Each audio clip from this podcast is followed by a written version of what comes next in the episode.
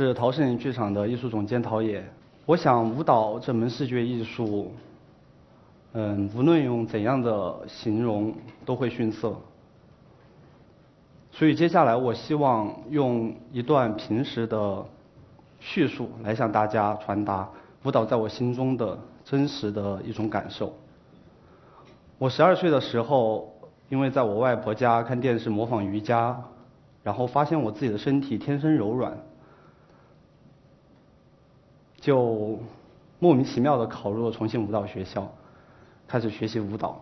之后呢，我在上海无尽文工团。呃，金星舞蹈团和北京现代舞团担任舞蹈演员，直到我二零零八年独立后创立了陶身体剧场。舞团才开始只有两个人，一个是我自己，另外一位是王好。王好在中央民族大学学习了十年的民族舞，毕业以后他就进了现代舞团，开始了现代舞。也许在他的朋友眼中，他这样的选择算是离经叛道，但在我看来，他并没有丢掉民族舞，毕竟十年的时间，民族舞在他的生命当中已经深刻在他的灵魂里。而他现在呢，只是想用自己的方式寻找更多的自己。我们舞团在开始的时候没有，呃，什么东西都没有，没有钱，没有作品，也没有自己的排练厅。那个时候为了排练，我和王好穿梭在北京的四环、五环之间。因为没有自己的空间排练，我们只能找朋友借用，但往往那样子的空间又不是为舞蹈呃排练而准备的，几乎都是清一色的水泥地，所以说大家会经常看到我们在排练练功的时候，突然都是一些破袜子、破衣服或者是破裤子，这或许就是我们曾经在水泥地被磨破留下来的一种情节，甚至是回忆。我的一个朋友，呃，也是曾经借用过我空间的一个雕塑家朋友对我说过，他觉得舞蹈真的是很环保，因为完全是自我的消耗。但其实我想讲，前提是必须有一个排练厅。北京的排练厅很贵，我们那个时候的经济情况没有办法承担。我记忆比较深刻的是去涿州排练。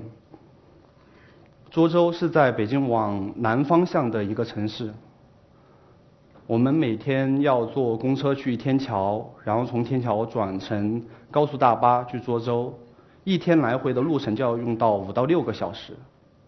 这个五这五六五六个小时的选择，就是因为那个地方非常便宜，一天的租金只会用到五块钱，而你在北京想要租用一个舞蹈场地，甚至会花上一千元以上。我想我现在肯定也是忍受不了五六个小时的一个路程，不过那个时候我真的是不在乎，因为在我脑子里面全都是创作作品，而且在我那个时候独立的时候，我知道我不能停下来，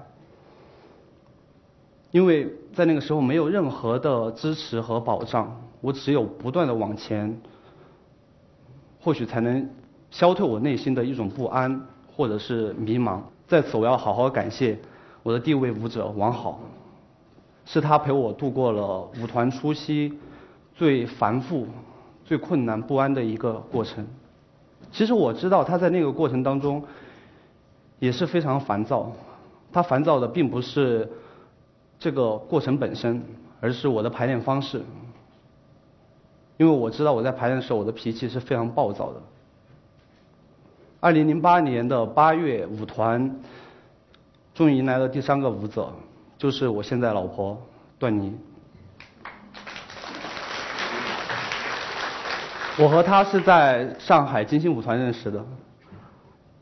嗯，她曾经也是金星舞团的演员，后来呢，因为他的武艺高超，被英国阿克莱姆现代舞团选中，然后前往英国伦敦，之后呢，又在美国纽约的省委舞蹈艺术担任演员。舞团。应该是由于他的加入，好像有了三个臭皮匠的格局，显得更加稳定。终于在我们的努力下，舞团出现了第一部作品《众子三部曲》。这部作品是在2008年至2009年分别创作出来的。作品是由三个嗯相同质感的呃片段结合在一起，形成一台表演。而作品的理念表达是身体在不断重复、呃叠加中过程累积的力量。首先向大家呃声明一下，这个作品跟政治、跟宗教或者是性别无关，它是一部纯肢体性的观念舞蹈。重之三部曲的重，你也可以理解为是重量的重，或者是重复的重，因为这两个字在我的作品里面都涉及到了。值得一提的是，作品的第二个部分。段尼的棍子独舞，他持续在两个定点光里舞动棍子长达二十分钟的一个极限表演，将这台作品的观念推向了极致。舞团也是因为这部作品，然后受到国外艺术节的邀请，比如说美国舞蹈节、悉尼歌剧院等。我们除了专注作品，也开始把以往呃累积的动作经验研究身体运动技术。先后呢，在不同的国家院校开展工作坊。二零一零年，我们做了一个大胆的计划。这个计划就是我们在北京东直门当代 MoMA，呃，开设了一整年的公益性工作坊。在整年当中的每个星期日下午两点到四点，风雨无阻。而这个计划的风险呢，就是意味着我们这一年将失去更多的收入，因为我们每个星期日必须待在北京。这个想法现在看起来，更像是一个行为艺术。这个计划累计有四十次课程，参与者达到了八百多人。计划结束以后，我们非常沮丧，因为在我们看来，这个环境并没有因为我们的努力而得到任何的改变。所以说，我们再次把所有的精力投入在我们的作品创造当中。二零一一年是舞团新的转折点，舞团终于迎来了实质性的逃生体剧场。这是一个二百八十平方左右的工作室，位于北京东北五环的三幺八艺术区里。在我们的朋友看来，这个地方实在是太偏了。不过在我们看来，这个地方偏偏正好。因为在这个地方，我们可以安静的创作、思考，也可以远离城市的那种喧哗。在这一年当中，舞团的作品也得到国外艺术节更多的违约和邀请。在这个地方，我一定要提到我们舞团的一个成员方美昂，他是一个美国人，但是他的中文非常好，甚至有北京口音。他最早来到中国呢，是在中央电视台担任主持。而后又在北京现代舞团担任国际拓展人，在之后他在嗯上海的谭盾工作室担任经理，最后他回到自己的国家，在华盛顿的肯尼迪艺术中心进修管理呃策划。方媚昂他现在也有自己的策划公司，叫乒乓策划，一个很有命呃意义的名字，也是专门负责中外的文化艺术项目引进。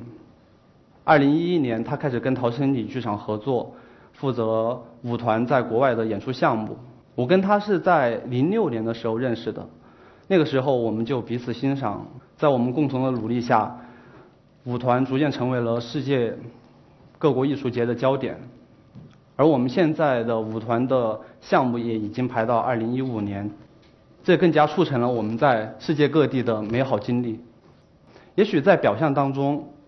大家会认为，陶氏影剧场的演员除了幸福还是幸福，因为我我们可以去不同的国家感受不同的文化，也可以领略不同的风情。但实际上，我们舞团的作品和技术给演员的压力非常巨大。客观的来讲，甚至超越了传统或者是平常舞蹈的界限，不管是在。精神上，或者是毅力上、体能、意识上，都是要求苛刻的。而这些珍贵的图片，就是我们的摄影师范希跟随我们在世界各地演出时候所记录的动人的瞬间。我真的要好好感谢这位超赞的艺术家。